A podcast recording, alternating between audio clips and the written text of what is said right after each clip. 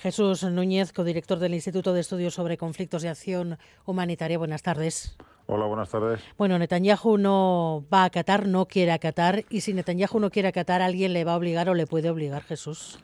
Evidentemente de ahí tenemos que partir, eh, puesto que hasta ahora Israel ha demostrado claramente que lo que diga tanto, en fin, en el caso de Netanyahu, tanto su propio Tribunal Supremo, cuando se trata de echar abajo la reforma judicial que pretendía blindar eh, su posición para no tener que someterse a posibles penas de cárcel, y ahora en lo que diga la Corte Internacional de Justicia ha demostrado claramente su voluntad de desacatar eh, esas resoluciones. A partir de ahí, si consideramos que la Corte no tiene propios para hacer valer sus dictámenes, podemos entender que a corto plazo no va a suceder nada en el sentido de que Israel decida efectivamente cesar las hostilidades en la franja de Gaza. Eso no cierra el paso a que en algún momento se pueda cambiar la situación, pero desde luego eh, lleva a un punto concreto en el que en términos pragmáticos, como digo, desgraciadamente cabe imaginar que nada va a cambiar sobre el terreno. El único que podría obligarle tal vez sería el Consejo de Seguridad de la ONU, pero hasta ahora el Consejo de Seguridad de la ONU está paralizado por los vetos de Estados Unidos.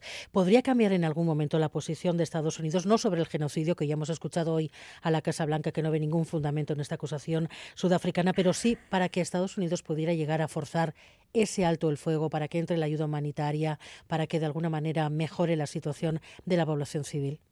Evidentemente, en teoría, así podría ser, pero si nos vamos otra vez a la experiencia acumulada durante décadas, eh, haya un republicano o un demócrata en la Casa Blanca, todo nos demuestra que hasta ahora, y eso Biden no lo ha modificado en ningún caso, eh, determina que Estados Unidos va a seguir respaldando y dando cobertura diplomática a su principal aliado en la zona, que es Israel, asumiendo el coste de imagen que tiene quedarse solo en las votaciones del Consejo de Seguridad, utilizando su derecho de veto para impedir que cualquier propuesta de resolución que afecte a los intereses de Israel pueda salir adelante. Luego, desde ese punto de vista, podemos, eh, desgraciadamente, eh, asumir que el Consejo va a seguir paralizado y que, por lo tanto, la ONU no va a tomar ninguna medida de fuerza que lleve a Israel a cambiar el comportamiento que está teniendo en estos, eh, ahora mismo en el contexto de la guerra con, con Hamas y fundamentalmente la yihad islámica palestina en Gaza. ¿Cómo valoras la decisión, el auto de esta sentencia del Tribunal de la Haya, porque de alguna manera no da el paso de ordenar una tregua, pero sí que dice que se tomen medidas activamente contra el genocidio y ahí habla expresamente de que pueda entrar la ayuda humanitaria, de que mejore la situación humanitaria en la franja, pero ¿cómo se puede garantizar que esa entrada entre, que esa entrada llegue si no se paran los bombardeos, si no se paran los ataques?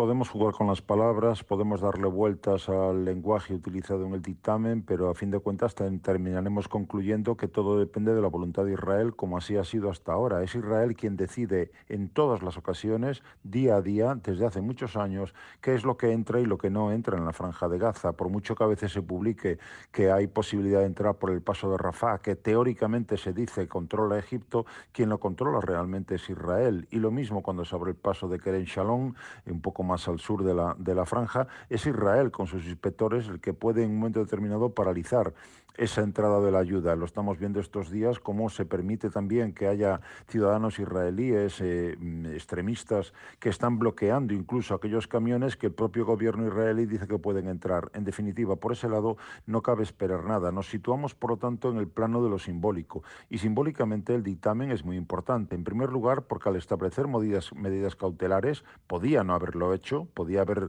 eh, rechazado completamente la demanda surafricana. El hecho de establecer en ese dictamen medidas cautelares, cautelares determina que hay fundados indicios de que allí puede estar cometiéndose un genocidio. Lo que ocurre es que la Corte, para determinar eso, va a necesitar seguramente años y de ahí quizá lo que salga en su día no sirve evidentemente ya para mucho o incluso para nada. A partir de ahí también pues quedan retratados aquellos gobiernos que de momento han despreciado eh, esa demanda y el proceso que iniciaba la Corte Internacional de Justicia, especialmente tanto el gobierno británico como el gobierno estadounidense, que han dicho que no había ninguna base fundamentada para ir adelante con esa causa. Lo que está diciendo la Corte es que sí hay base para imaginar que allí puede estar produciéndose un genocidio y precisamente es lo que quiere investigar. Pero ya digo, todo eso nos sitúa mm, definitivamente en el plano de la importancia simbólica que retrata a Israel como un país que desprecia claramente el derecho internacional, que está llevando a cabo una masacre en la franja de Gaza, pero que en cualquier caso eh, tenemos que decir a continuación, es, es bien obvio que no hay voluntad política ni por parte de los gobiernos que podrían hacer algo como el estadounidense, ni de la comunidad internacional para evitar que eso siga sucediendo. El hecho de que esa es la clave, sí que se mantenga abierta esa causa por genocidio, esa investigación que, como dices, tardará tiempo en poder realizarse y para la que se necesitarán también pruebas que supongo que serán difíciles de eh, conseguir desde el terreno si Israel tampoco colabora, si no deja eh, pasar eh, algún tipo de coste para quien no mueva ficha. Parece que Israel no va a hacerlo, pero para el resto de los de la comunidad internacional, quien no mueva ficha en esta en, en esta situación puede acabar teniéndolo o, ves que no, que, que, que no, que, que, no va a ser entiendo así. Que, entiendo que no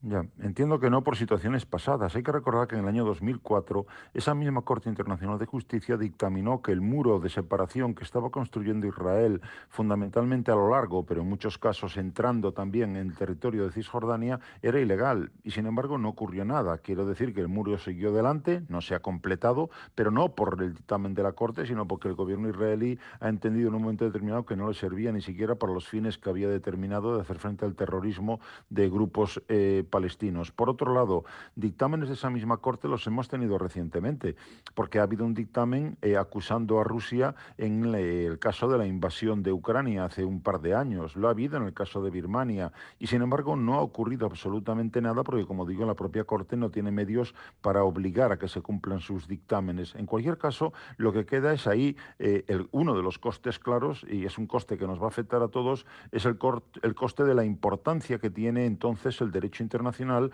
cuando ocurriendo cosas como estas que colocan a los gobiernos occidentales, situémonos con el caso de Ucrania, los mismos gobiernos occidentales que han dicho que en el caso de Ucrania y la invasión rusa, el dictamen de la Corte debería obligar a Rusia a retirarse de Ucrania, ¿cómo, se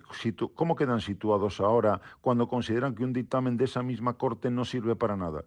Y cuando el gobierno israelí, otra vez, lo acaba de decir el ministro de Defensa israelí, ha dicho que no está para lecciones de moralidad por parte de la Corte y han dicho también, por otro lado, que ese dictamen es antisemita, ese, ese recurso clásico de Israel cada vez que se dice algo que no está de acuerdo con lo que su gobierno determina. Bueno, a partir de ahí quedan retratados muchos eh, gobiernos y queda dañado una vez más el orden internacional, ese, ese supuesto orden internacional basado en normas que, con el que se les llena la boca a muchos gobernantes occidentales, pues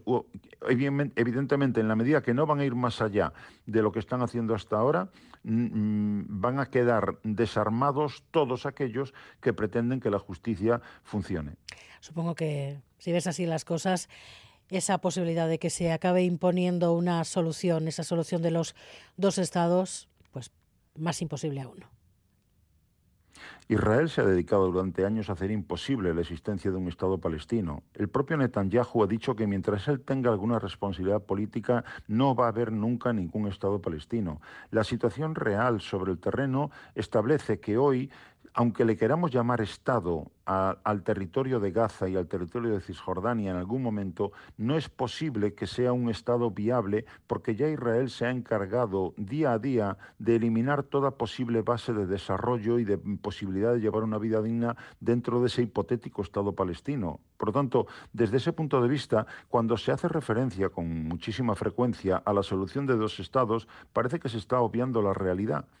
porque quienes se refieren a eso eh, como transmitiendo que esa es la idea, parecen olvidar cuál es la situación sobre el terreno. Una situación sobre el terreno que no puede cambiar en ningún caso para hacer, eh, para dar paso a la creación del Estado palestino, si no comienza con el fin de la ocupación israelí una ocupación que comenzó en 1967, tanto de Gaza como de Cisjordania, y que desde entonces ha ido acompañada de una estrategia de hechos consumados por parte de los diferentes gobiernos israelíes, y el de Netanyahu eh, de una forma y otra lleva 14 años en el poder, eh, que determina la, hacer insoportable la vida a los palestinos que vivan en ese territorio para convencerles de que allí no tienen futuro y que lo que tienen que hacer es marcharse, sea a Egipto, sea a Jordania o a cualquier otro país. Ese es el objetivo fundamental de Israel. Y ahora mismo, con el gobierno extremista que lidera eh, eh, Netanyahu, no cabe imaginar que de repente, de un día para otro, porque la Corte Internacional de Justicia diga lo que ha dicho, que van a cambiar su rumbo, porque consideran que están prácticamente a punto de lograr el vencer la resistencia palestina con la pasividad de los países árabes, con la impotencia de la Unión Europea, de los países de la Unión Europea y con el respaldo que les da Estados Unidos. Luego me sorprendería enormemente que contando con todos esos condicionantes el resultado fuera a ser otro. Jesús Núñez, gracias por estar aquí una tarde más en Gambara. Muy buenas tardes. Encantado, buenas tardes.